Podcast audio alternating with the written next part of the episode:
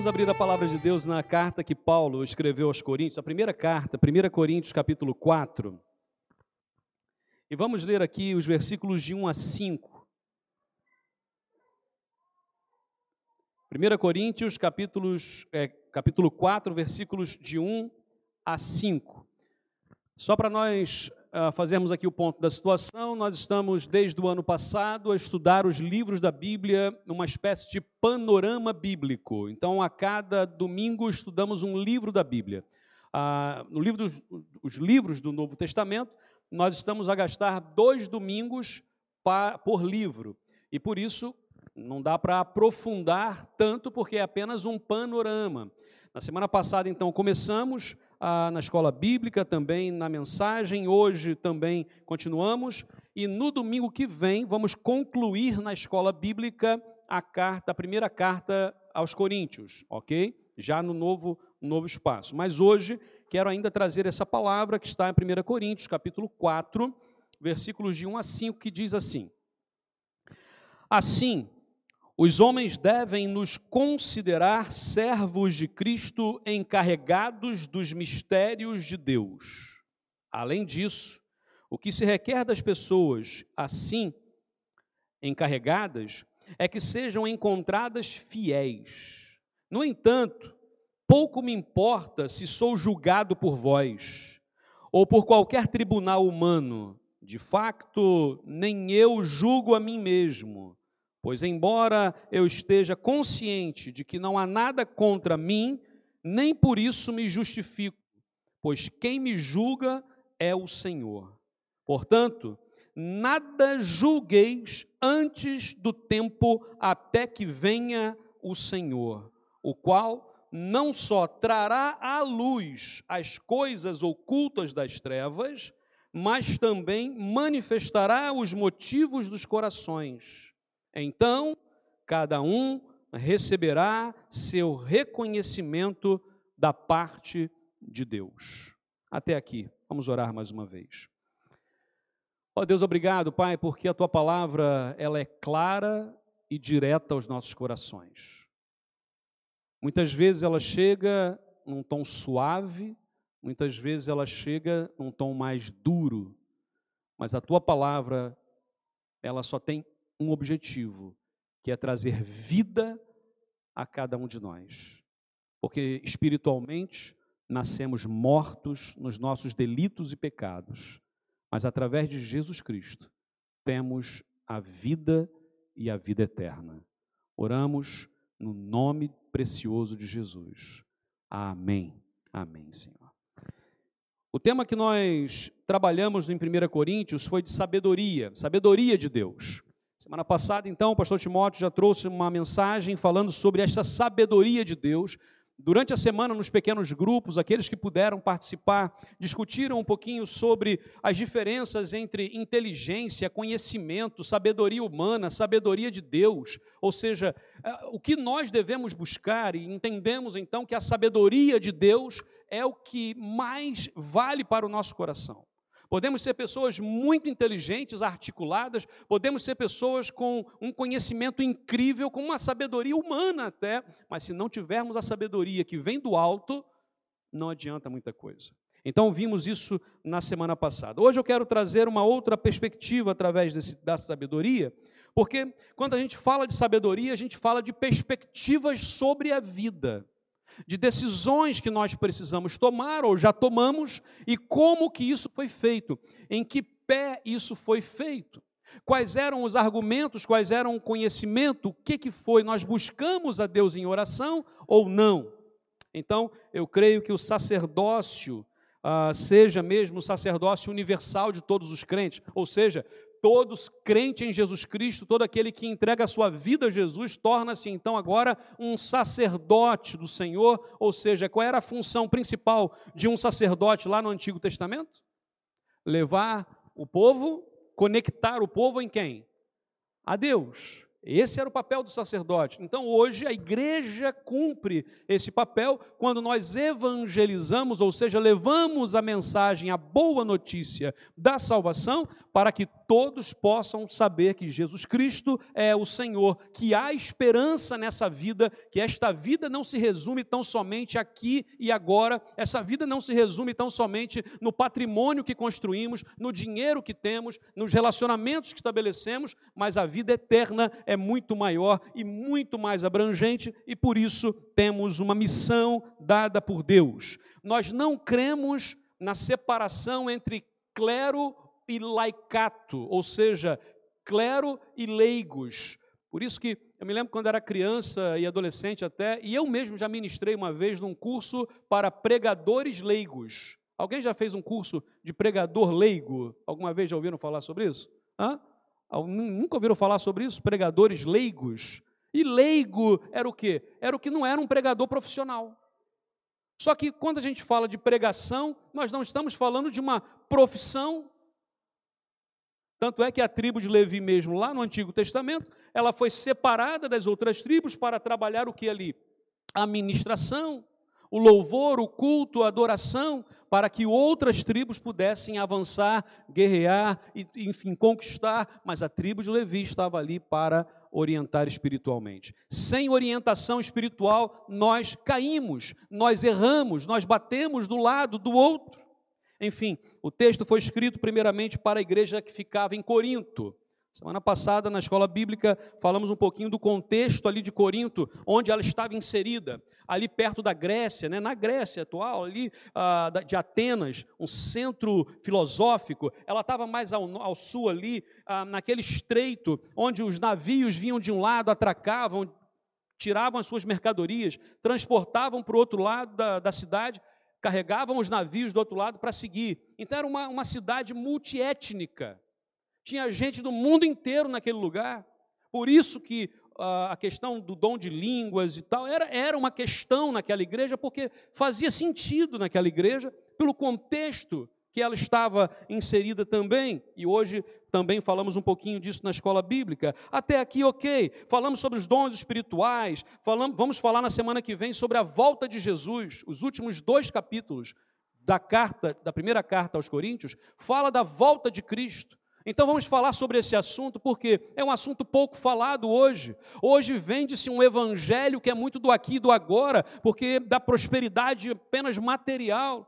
Mas vamos falar da volta de Cristo, porque a volta de Jesus está cada vez mais próxima. A Bíblia nos revela sinais, meus irmãos. Guerras, rumores de guerras, pai contra filho, filho contra pai, irmão contra irmão.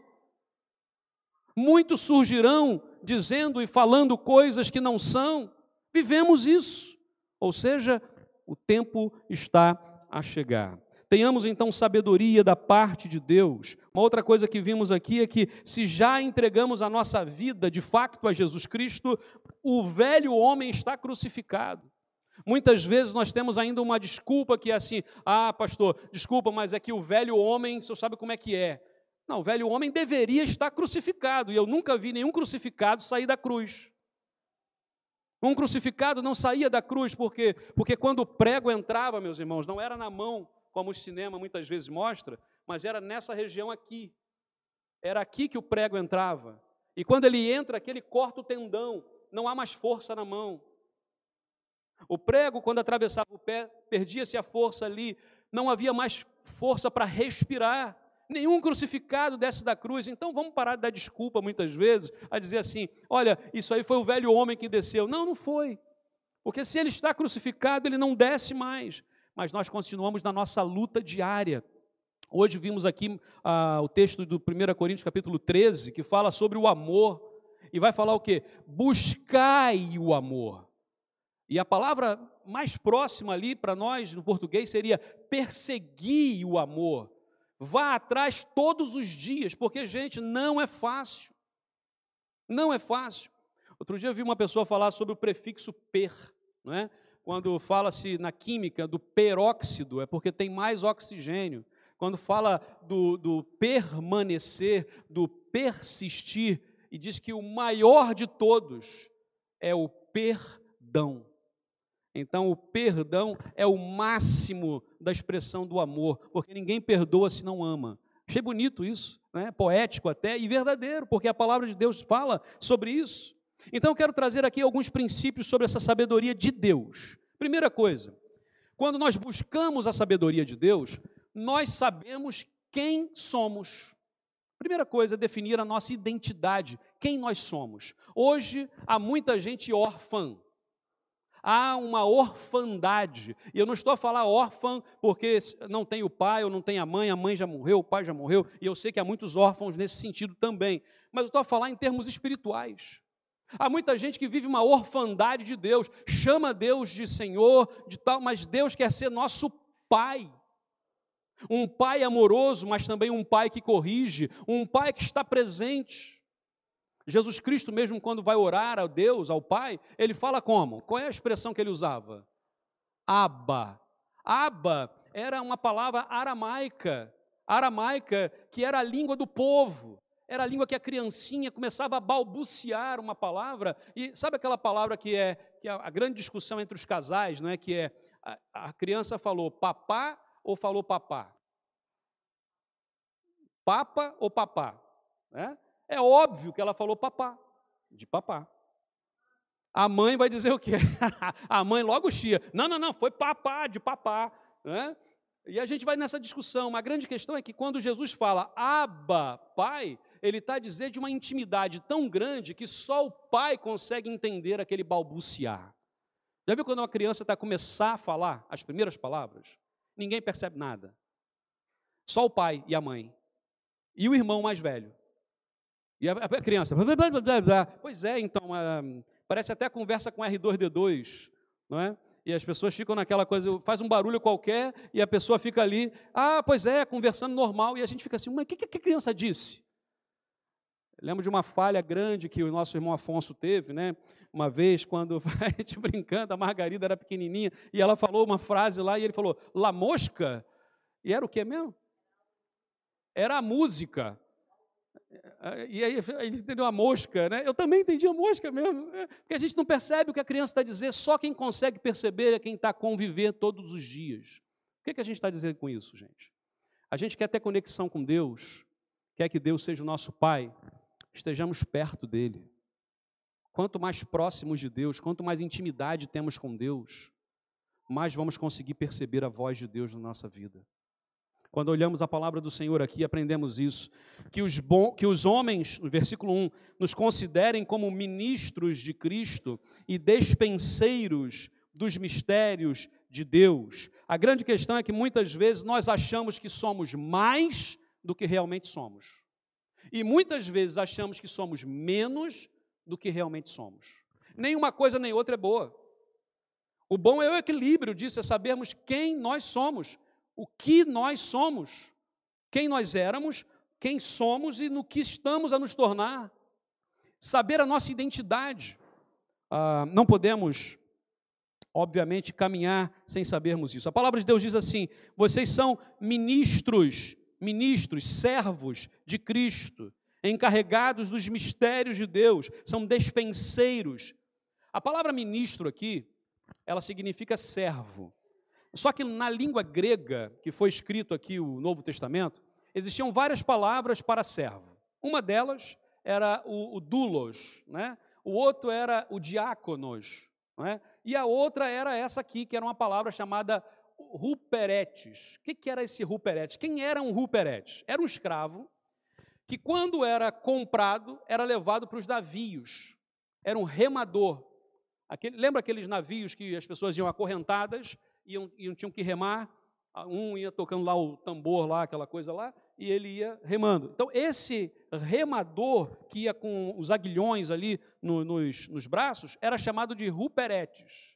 Esse sujeito tinham três níveis alguns navios. Esse sujeito era o Rup, que era o mais baixo, lá no porão. O que, que significa isso? Quem está lá em cima, quando o remo sai da água, dá um alívio. Pegou na água, faz força. Saiu da água, alivia. Meteu na água, faz força. O que está lá embaixo é o tempo todo força, força, força. Era o mais profundo E é essa palavra que Paulo vai usar. Assim, os homens devem nos considerar ruperetes de Cristo, remadores de Cristo, que estão lá embaixo para sustentar esse navio. É interessante porque ele diz: não, não busquem ser capitão do navio. Tem gente querendo ser capitão do navio, dizendo para onde o navio vai ou não vai. Tem gente que quer ser o leme do navio, querendo ver o caminho. Não, não, não. Isso cabe a Deus. A nossa vida é muito simples. A Bíblia fala que a nossa vida é como uma fumaça que se esvai, um vapor que hoje existe amanhã passou. Se nós queremos ver a vanglória, se nós queremos ver a altivez de um ser humano, é só ir no cemitério. Tem um monte de gente altiva, tem um monte de gente egoísta, tem um monte de gente que fez muita coisa, mas passou. Passou como o quê? Como uma fumaça que se esvai. Quando nós olhamos a palavra do nosso Deus, ele diz isso, vocês são encarregados agora. E a outra palavra que ele usa aqui, encarregado, era a palavra que era usada para o mordomo. A palavra que aparece aqui é oikonomos, que dá origem à nossa palavra economia. Ou seja, o economista era um mordomo. O que, que o mordomo faz? O que, que o mordomo faz numa casa? Ele cuida de quê? De tudo. Não é? ele, ele cuida de tudo. Agora, tudo que ele cuida é dele? Não é dele. É de quem? É do dono da casa. O que Deus está falando é: vocês são mordomos, meus mordomos. Tudo que existe é meu, Deus está a dizer. E nós então administramos, somos economistas espirituais, nós somos mordomos de Deus, ou seja, cuidamos das coisas que são de Deus. Por isso mesmo que a palavra de Deus então nos chama para pensar sobre isso. Ah, por mais justo que pareça ser, nós precisamos ah, avançar no sentido de servir e não de buscar reconhecimento. Reconhecimento. É óbvio que quando nós honramos, a Bíblia fala também de dar honra. Então, quando nós mencionamos alguns nomes e honramos essas pessoas, não é para que a pessoa fale assim, ah, eu agora eu é que sou, viu? Eu fui lá fazer, você não foi. Não é? Se fizer isso, já, já foi, não precisava ter ido. Era melhor não ter ido, porque perdeu. Aí a Bíblia fala assim, olha, ah, sobre isso. Assim os homens devem nos considerar servos de Cristo, ou seja, ruperetes, remadores, e encarregados dos mistérios de Deus, ou seja, mordomos das coisas de Deus.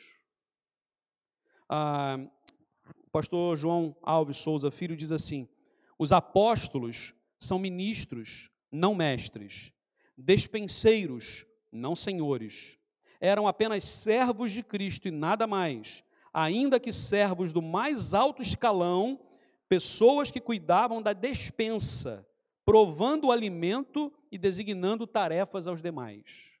Então, o que ele está a dizer é que quem ocupa uma posição de liderança na igreja precisa ser aquele que prova e que encaminha, que diz: olha, é pela direita, mas já viu alguém, alguém já teve aqui posição de liderança, de repente, num trabalho, onde você instruiu a pessoa e disse: olha, faz isso e não faz aquilo. E muitas vezes o que, que acontece?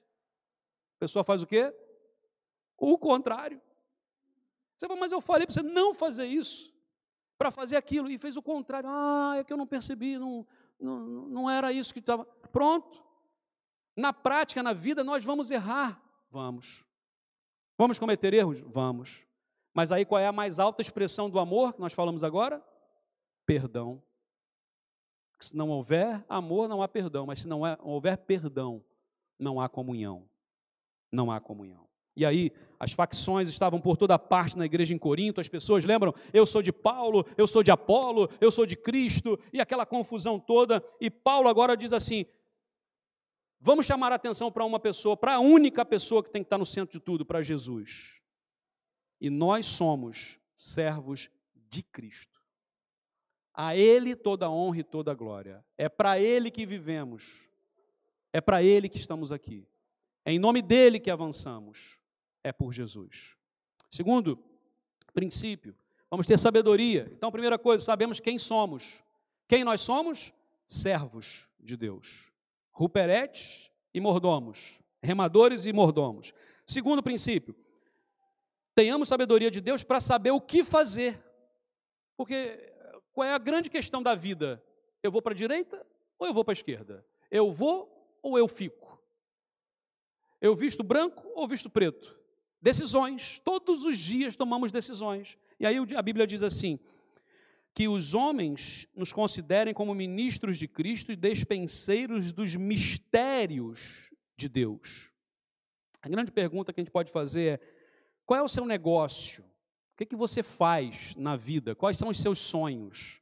O que, que motiva, ah, ou que te motiva a levantar todos os dias? Qual é a motivação?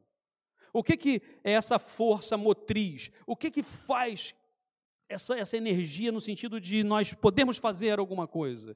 Precisamos entender isso, saber quem é ou o que vamos fazer nessa vida.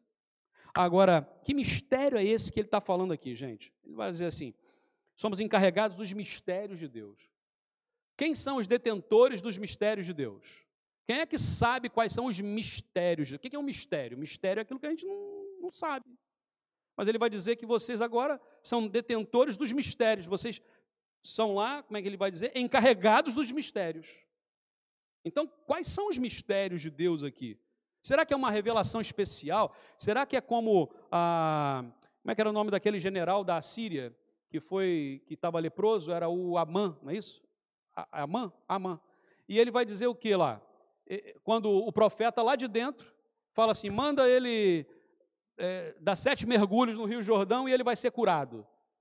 O, o que que ele, Naamã, Naamã, Naamã, o, o que que ele vai, o que que o Naamã reclama? Não sei se você lembra desse texto. Vai dizer assim: Eu pensei que o profeta ia sair de casa, ia falar umas palavras é, diferentes, fazer uns rituais, e aí eu ia ser curado. Agora sim, vamos embora para casa. Sabe por quê? Porque a gente às vezes quer que Deus faça as coisas do nosso jeito. A gente já tem um, um, os nossos preconceitos. E achamos que Deus tem que submeter ao que nós queremos. Não é verdade. E é engraçado porque o Naamã subiu no cavalo e já ia embora, revoltado da vida. E foi um servo dele que disse assim: Meu senhor, a gente já veio até aqui, já fez a viagem, o senhor já se humilhou em vir lá da Síria até aqui para pedir ajuda para um, para um profeta hebreu. A humilhação já foi feita, tudo que de mal, as pessoas já vão falar do Senhor de qualquer jeito. O Senhor já está aqui, o Rio Jordão está ali, o que, que custa? E aquele homem então ponderou, é verdade, e ele vai. E ele mergulha uma, e nada, e duas, e nada, e sete. Aí sim, ele fica limpo. É interessante porque Deus age de uma forma que nós não esperamos. Deus faz o que Ele quer, quando Ele quer, da forma que Ele quiser, porque Ele é Deus, nós somos servos. Então, o que fazer? O que fazer é ouvir o que Deus tem para nós e executarmos o que Ele está a dizer. O mistério de Deus, Colossenses capítulo 1, versículos 26 e 27, diz assim: O mistério que esteve oculto desde todos os séculos, em todas as gerações, e que agora foi manifesto aos seus santos, aos quais Deus quis fazer conhecer quais são as riquezas da glória deste mistério entre os gentios, que é, ele vai dizer claramente agora, que é Cristo em vós, esperança da glória. Aí eu pergunto mais uma vez: qual é o mistério de Deus? Vou fazer melhor a pergunta: quem é o mistério de Deus? Pode responder. Cristo. Ele é o mistério que já foi revelado. Cabe a nós agora anunciarmos os mistérios de Deus. Gente, tem gente que fala assim: agora eu vou falar aqui em mistério. A gente brinca até, né? A pessoa, ah, vou falar em mistério. Não, não, o, o mistério é revelado já. É Jesus. Já foi revelado. Então fala de Jesus. Quando falamos de Jesus, falamos em mistério. Quando falamos de Cristo, estamos falando daquilo que é esperança, glória do Senhor revelada nesse mundo. Amém. Louvado seja Deus por isso. O que fazer, gente? Vamos servir a mesa com os mistérios revelados de Deus. Vamos partilhar isso com toda a gente. Sabe, hoje a gente olha para Portugal e vê mais ou menos aí 10 milhões e meio de pessoas que precisam de Jesus. Nós somos os mordomos de Deus para servir a mesa dessas pessoas. Nós somos chamados por Deus para servir a essas pessoas. Nós não fomos chamados para termos proeminência, mas fomos chamados para sermos servos de 10 milhões e meio de pessoas que estão neste país. É assim que precisamos ver, é assim que precisamos caminhar. Tenhamos sabedoria de Deus por fim. E aí, eu preciso saber quem eu sou, eu preciso saber o que fazer. Quem eu sou, vamos lá, me ajudem. Quem eu sou, segundo a Bíblia, eu preciso ser servo e mordomo, um remador e mordomo. Eu preciso fazer o quê? Partilhar com toda a gente os mistérios de Deus. Qual é o mistério de Deus? Jesus. E em terceiro, para que isso aconteça, a Bíblia diz, versículo 2: além disso, requer-se dos despenseiros que cada um se ache fiel. Fiel. Ser fiel ser de confiança, ser digno de confiança. A única qualidade, gente, que ele exige do mordomo é fidelidade. Parece que é simples, mas não é não. Lembra que o mordomo tinha que muitas vezes, o, o, o que servia lá o faraó, os reis, ele pegava lá do vinho e provava. Depois é que o faraó bebia. Ele pegava do pão e comia. Não morri, pode comer. Ok? Então é essa a profissão. O que Deus mandou a gente fazer é mais ou menos isso. Prova, morreu, acabou. Não, não, não. É vida. Quando nós somos chamados e entendemos o nosso chamado, agora vamos cumprir fielmente o chamado do nosso Deus. Lutamos contra pecados que são reais, gente. E Paulo vai falar sobre isso. Um dos pecados que mais assombra o nosso coração, vaidade. Somos vaidosos. É ou não é? Ninguém luta contra a vaidade, contra a nossa aparência, sou quem somos, o que fazemos. Outra questão é poder. Já disseram que é melhor dar dinheiro do que dar poder para alguém, porque o poder revela o caráter. É verdade ou não é? Quando a pessoa alcança uma posição de poder, que acha que é de poder, é revelado o caráter ali. Outra coisa é distanciamento da realidade. A gente se distancia muito rápido de uma realidade. O que, que Jesus fazia constantemente? Em Jerusalém existem uh, 12 portões, existia naquela época, né? 12 portões na cidade. E uma das, um dos portões que somente os pastores usavam, os pastores de ovelha eram mal vistos, lembra disso? Eram pessoas que lidavam com as ovelhas, eram mal cheirosos, não tinham horário de trabalho direito, uma série de coisas. E aquela entrada das ovelhas era uma entrada que cheirava mal, que as ovelhas vão passando e vão fazendo o quê? Não precisa dizer. Só pensa. Ok? Pensou no que as ovelhas vão fazendo? Hã? Faz o número um, número dois, essa coisa toda. Vai fazendo, vai fazendo. Aquela porta fedia. Ali encontravam-se também quem? Os enfermos, os ah, aleijados, as pessoas que eram discriminadas pela sociedade ficavam ali. Jesus constantemente entrava em Jerusalém por qual porta? Pela porta das ovelhas. Toda vez que você lê o Evangelho, os Evangelhos, quando fala assim, é porta das ovelhas, é esse cenário. Jesus está a entrar ali pelo lugar mais difícil, pelo lugar menos é, é, que as pessoas não queriam passar. Jesus vai lá para ver a realidade. Jesus também é chamado para ir em lugares bonitos também, e ele vai. Mas se Deus nos colocar numa posição de honra, que nós honremos o nome dele. Outra, outra coisa que ele vai te falar são pecados sexuais. E 1 Coríntios vai falar muito sobre isso, sobre pecados sexuais. Hoje em dia a gente vive uma, um momento muito difícil, né? liberalismo muito grande nisso, as pessoas não falam mais sobre essas coisas, mas isso não agrada o Senhor. Gente, sexo é uma bênção de Deus, é bênção de Deus, mas existe um contexto que Deus preparou para isso, que é dentro do casamento. Nem antes, nem fora, nem depois é durante, é no.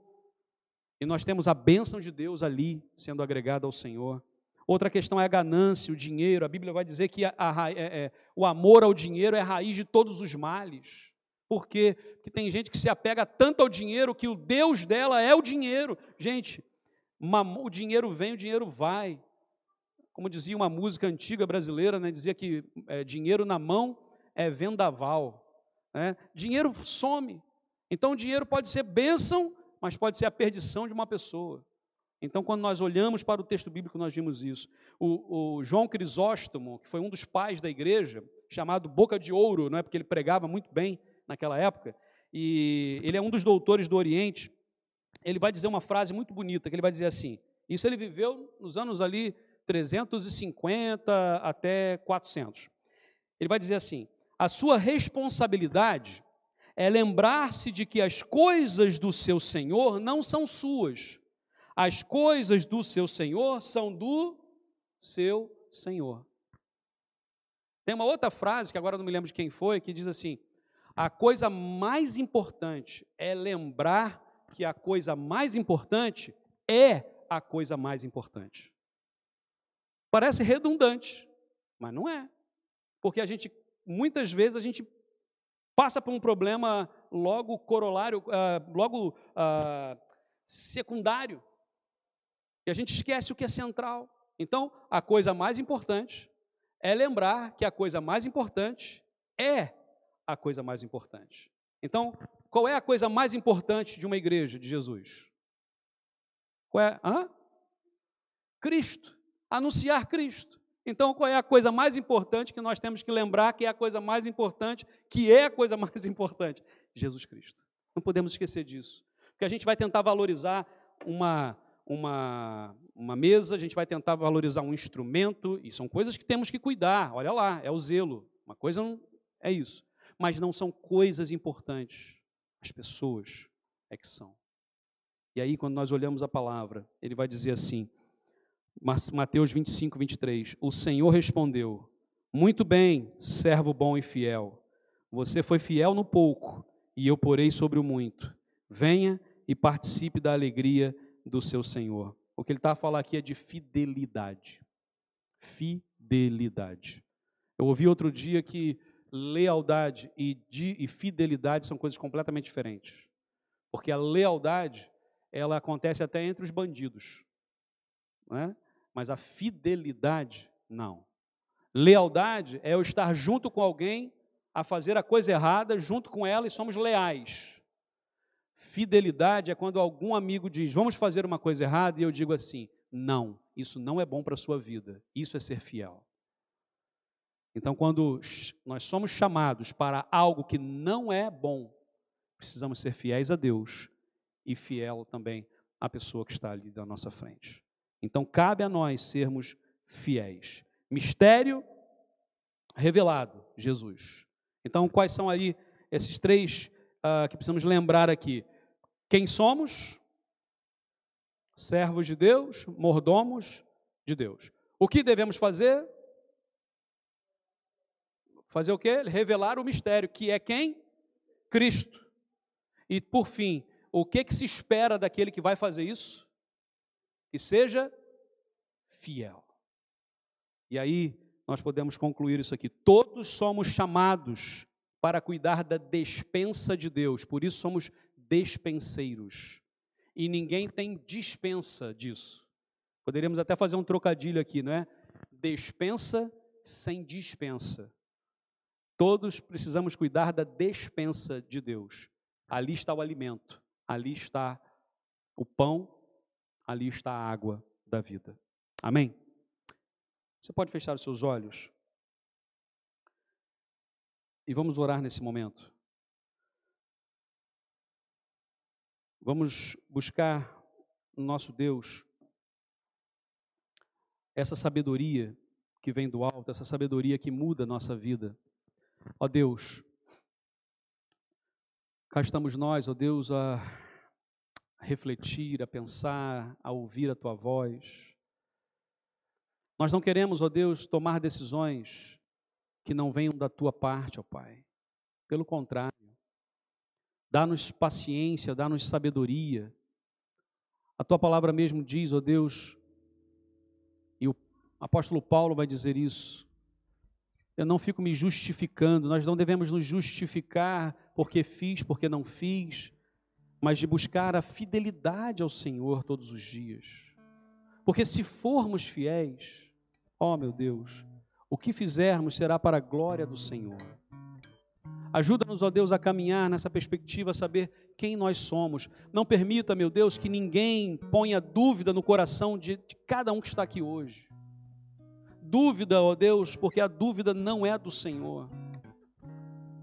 Naquele momento, ó Deus, quando o povo tinha que avançar, houve dúvida no coração deles.